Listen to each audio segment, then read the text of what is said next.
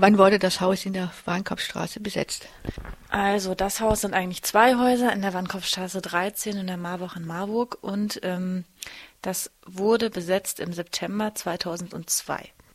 Und wie lange stand das Gebäude schon leer und wie wurde es vorher genutzt? Also bei den Gebäuden handelt es sich um Marburger Politikum, das war uns aber nicht klar, als wir da eingezogen sind. Und zwar sind das die Häuser, in denen der berühmte Nobelpreisträger Emil von Behring, der ja sehr geliebt wird in dieser Stadt, ähm, gelebt und gearbeitet hat und auch sein, äh, seine Diphtherie-Serum, für das er den Nobelpreis bekommen hat, erfunden hat, also damit experimentiert hat. Das heißt, dass diese Gebäude äh, von daher schon mal von hohem Wert sind für die Stadt. Und äh, dann standen die aber lange leer, waren dann Wohnhäuser den letzten 20, 30 Jahren und standen aber, bevor wir da eingezogen sind, 2002, standen die schon circa zehn Jahre leer und waren auch entsprechend in so einem Zustand. Welche Pläne hattet ihr mit den Häusern? Wolltet ihr es eher als kollektiven Wohnraum oder für politische Projekte nutzen? Also wir wollten sowohl das eine als auch das andere. Wir wollten da eigentlich im Kern die Trennung zwischen privat und politischem Leben aufheben. Wir wollten also da zum einen kollektiv wohnen und auch solidarisch wohnen, das heißt gemeinsam uns finanzieren, gemeinsam leben ähm, über das Übliche hinaus. Wir wollten aber auch im ganz klassischen Besetzerinnen-Sinne einen Freiraum dort schaffen, im Sinne von einem Freiraum, der äh, eben sich bemüht, ein Ort zu sein, an dem gängige gesellschaftliche Diskriminierungsmechanismen wie Sexismus, Rassismus, Antisemitismus, und so weiter einfach äh, keine Chance haben, sich zu entfalten, wo wir also ganz bewusst einen Gegenpol setzen wollten.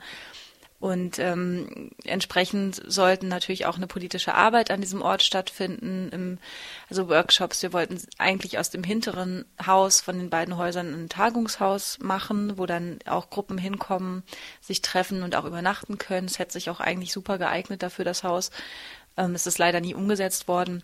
Wir haben immer versucht, ähm, verschiedenen Gruppen, äh, Politgruppen oder auch Kulturgruppen da einen Ort zu geben für ihre Arbeit, aber auch selber Sachen zu organisieren, Veranstaltungen, Workshops etc. Ja, und wie lief die Besetzung konkret ab? Also wie viele Leute waren denn an der Besetzung beteiligt? Also es gab eine recht bunte und gemischte Vorbereitungsgruppe von ungefähr acht bis zehn Leuten, würde ich sagen. Das waren Studis zum größten Teil, aber auch ein Arbeiter dabei und ein äh, paar Schülerinnen und Schüler auch. Es gab ein paar Vorbereitungstreffen, wir haben uns auch die Häuser genauer angeguckt, haben uns überlegt, was wir alles brauchen und sind dann letztendlich da an einem Vormittag äh, morgens um zehn eingezogen und haben angefangen, äh, direkt quasi da aufzuräumen und Platz zu schaffen und haben äh, die Presse eingeladen und Nachbarschaftsfest gleich am nächsten Tag veranstaltet, um da in Kontakt zu kommen.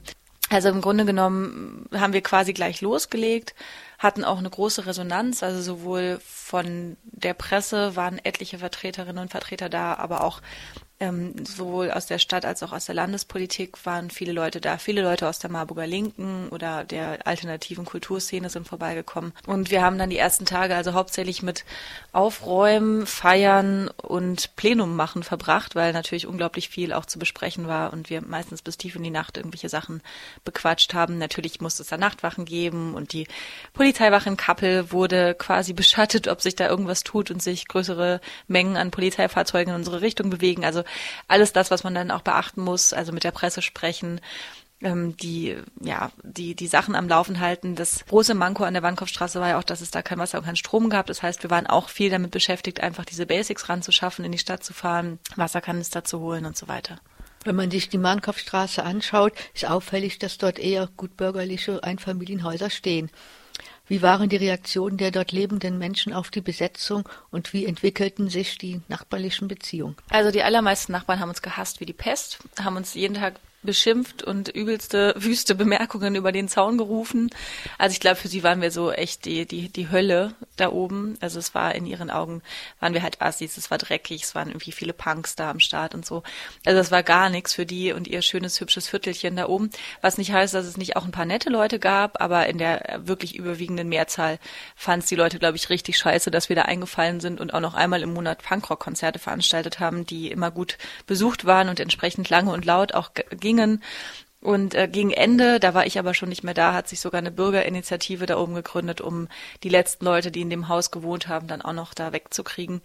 Und natürlich ist das ja auch, das ist direkt am Waldrand und da ist halt am Wochenende immer sehr, sehr viel Durchgangsverkehr. Und da ist es dann manchmal echt so vorgekommen, dass einfach Leute minutenlang äh, da am Zaun gestanden haben und man hat sich schon gefühlt wie in so einer Art Menschenzoo, wo wirklich die Leute einfach da standen und gafft haben, um sich mal so ein Haus und die Leute, die in sowas wohnen können, äh, anzugucken und das ihren Kindern irgendwie zu erklären wenn sie da mit ihren Hunden spazieren gegangen sind. Also es war eine feindliche Atmosphäre, in der wir uns befunden haben. Ja, es hört sich ja ziemlich schrecklich an. Und dann wollte ich gerne noch wissen, gab es auch Repressionen seitens der Polizei oder hat die die Besetzung so akzeptiert? Also, die Polizei war ziemlich zurückhaltend. Wir hatten eher Stress mit dem Ordnungsamt auch. Also die waren öfter mal da, standen auch plötzlich mal im Zimmer und haben äh, immer wieder Stress gemacht wegen Lautstärke, wegen ähm, Müll, wegen vieler Leute, die da oben waren. Und natürlich waren die, ähm, die waren die Polizei, war die Polizei auch ab und zu mal da und äh, hat äh, oft auch einfach mal Leute gesucht da, also Leute, die irgendwie strafrechtlich von denen äh, gesucht wurden, haben die dann bei uns vermutet und solche Geschichten waren öfter mal der Fall. Ähm, und haben halt auch oft Zivi-Wägen bei uns vor der Haustür postiert und äh, einfach beobachtet, wer da ein- und ausgeht, waren auch ziemlich gut, das haben wir dann später festgestellt, ziemlich gut im Bilde darüber, wer da so ein- und ausgeht. Ansonsten mit der Stadt hatten wir überhaupt keine Probleme, also bis zum Schluss nicht. Mit der Stadt waren wir kurzzeitig die ersten zwei, drei, naja, Wochen, vielleicht auch vier oder fünf in Verhandlungen darüber, ob die eventuell sogar die Wandenkopfstraße mit den beiden Häusern kauft, um dann, und die wollten dann da aber Studi-Apartments draus machen, da hatten wir halt keinen Bock drauf, weil das überhaupt nicht unserem, ähm, unserer Vorstellung von dem politischen Ort, der da entstehen sollte, entsprach. Und letztlich hat dann die Stadt, also die Gewobau hätte das dann gekauft, die haben dann auch einen Rückzieher gemacht, weil es dann doch im Endeffekt zu teuer wohl für die war oder sie es als nicht, also sie, für sie hat sich einfach auch nicht gelohnt.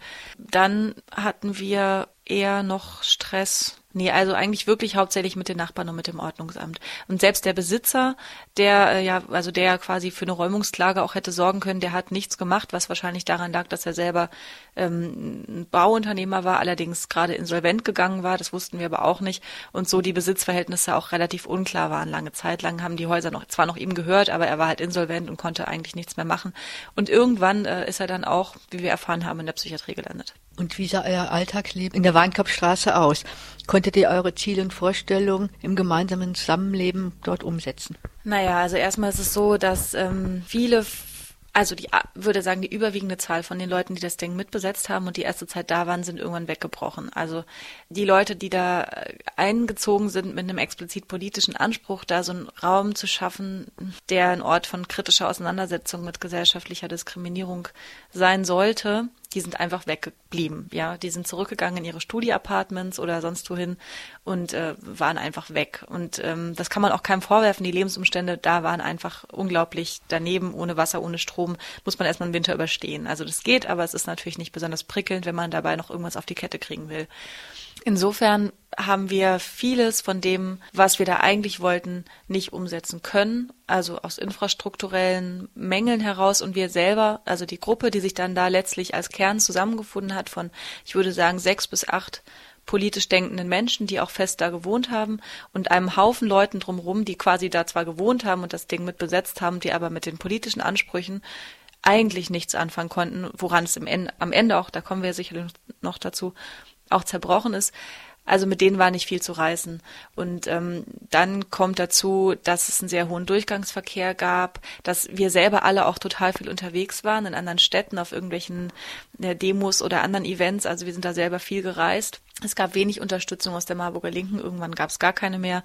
Es war auch offensichtlich nicht gewollt oder die Motivation war nicht da, bei den Leuten an diesem Ort was zu bewegen oder den Ort für irgendwas zu nutzen, außer bei den Punks, die halt ihre Konzerte gemacht haben und die dafür, glaube ich, auch ziemlich dankbar waren, dass es diesen Raum gegeben hat, wo sie das machen konnten in, in Eigenregie. Dann kommt dazu, dass es ein unglaublich hohen Alkohol- und Drogenkonsum gegeben hat in dem Haus und auch eigentlich fast alle von den Leuten, die da gewohnt haben, in der Zeit unglaublich viel davon konsumiert haben. Und das schlägt sich natürlich auf die äh, psychische Konstitution von Leuten auch nieder. Und das hat man dann auch gemerkt, einfach, dass viele Leute auch selber ihr, mit sich selber dann sehr beschäftigt waren und ne, vieles nicht mehr auf die Reihe gekriegt haben. Ihr seid ja auch mit dem Konzept eingezogen, dass alle Leute, die dort wohnen wollten, auch die Möglichkeit hatten, dort einzuziehen.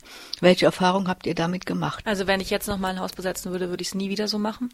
Also das war eine, das war, glaube ich, der Grundfehler von diesem ganzen Projekt, dass wir da eingezogen sind und gesagt haben, okay, es ist ein offener Raum, es kann erstmal jeder kommen.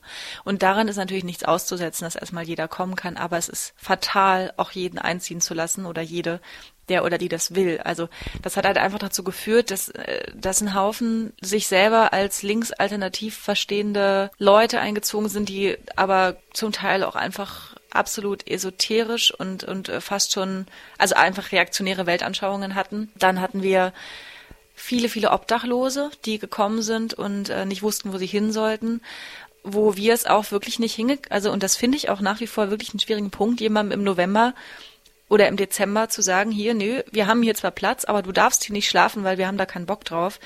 Dann aber zu wissen, dieser Mensch schläft dann halt draußen, das muss man erstmal hinkriegen. Wir haben das nicht hingekriegt. Wir waren dazu, naja, oder wir haben es halt gemacht. Wir haben die Leute dann aufgenommen, ja. Und viele, viele, viele Leute, die psychische Probleme hatten, sind zu uns gekommen. Ich weiß nicht, wie viele Leute wir im Laufe der der Jahre, die wir da gelebt haben, in die Psychiatrie gebracht haben oder äh, in, in alternative psychiatrische Einrichtungen begleitet haben.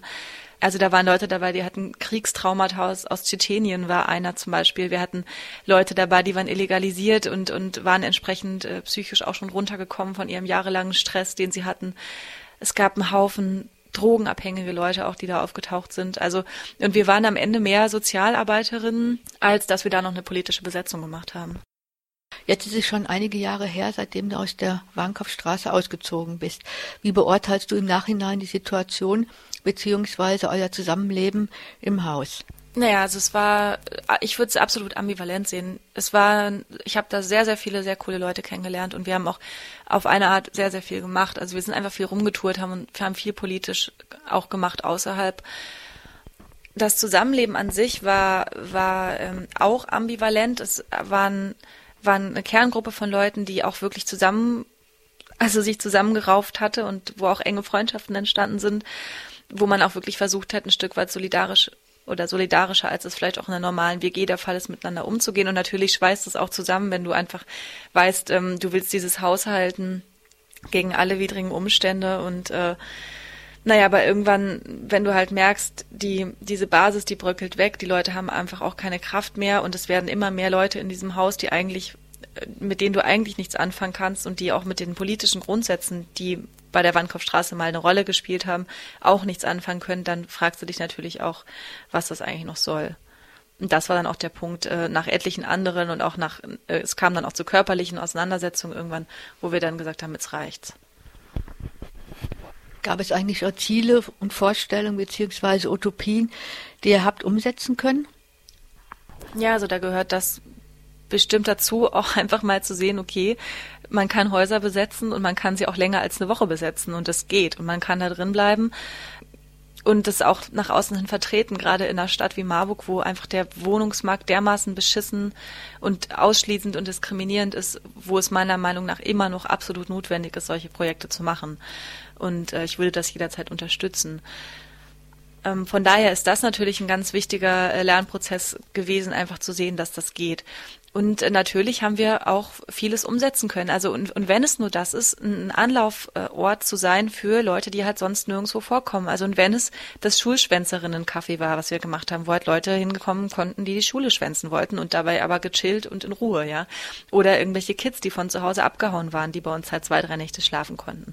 Oder und wenn es auch wirklich Obdachlose sind, die nicht wissen, wo sie hin sollen im Winter, ähm, wenn die dann Dach über dem Kopf haben, für sowas ist es gut, ein Haus zu besetzen. Also nicht nur für das, aber für vieles andere auch. Und natürlich, was das Schöne auch war, zu sehen, wir bewegen uns da in einem in einem bundesweiten oder weltweiten Rahmen. Also wir haben einfach sehr, sehr viele Projekte von außerhalb auch kennengelernt, die auch immer mit ähnlichen ähm, Schwierigkeiten zu kämpfen hatten wie wir. Und das gibt einem natürlich auch Kraft und, und äh, so ein Austausch. Man lernt, hat da einfach viele nette Leute auch kennengelernt. Also was natürlich auch total erfolgreich gelaufen ist, war der Umsonstladen. Den gab es eigentlich auch von Anfang an. Das war eine der ersten Aktionen, also einer der ersten Räume, der eingerichtet wurde. Ähm, äh, und der ist super gelaufen. Also da sind immer Leute gekommen, haben Kram gebracht, aber es waren auch immer Leute da, um da zu gucken. Da wurde uns natürlich auch von außen von manchen vorgehalten, das wäre Elendsverwaltung, was wir da machen, also quasi die Armut auch noch zu unterstützen. So haben wir es nicht gesehen. Wir haben es eher so gesehen, dass es eine Möglichkeit ist, sich äh, halt auch ohne Geld irgendwie durchs Leben zu leben, sozusagen, und den Leuten, die das einfach betrifft, auch eine niedrigschwellige Chance zu geben, an Sachen zu kommen und nicht wie bei der Marburger Tafel zum Beispiel, mit der wir auch gearbeitet haben, immer wieder erst beweisen müssen, wie arm sie sind, bis sie da das Essen kriegen. Bei uns konnten alle kommen und sich einfach ihren Kram mitnehmen.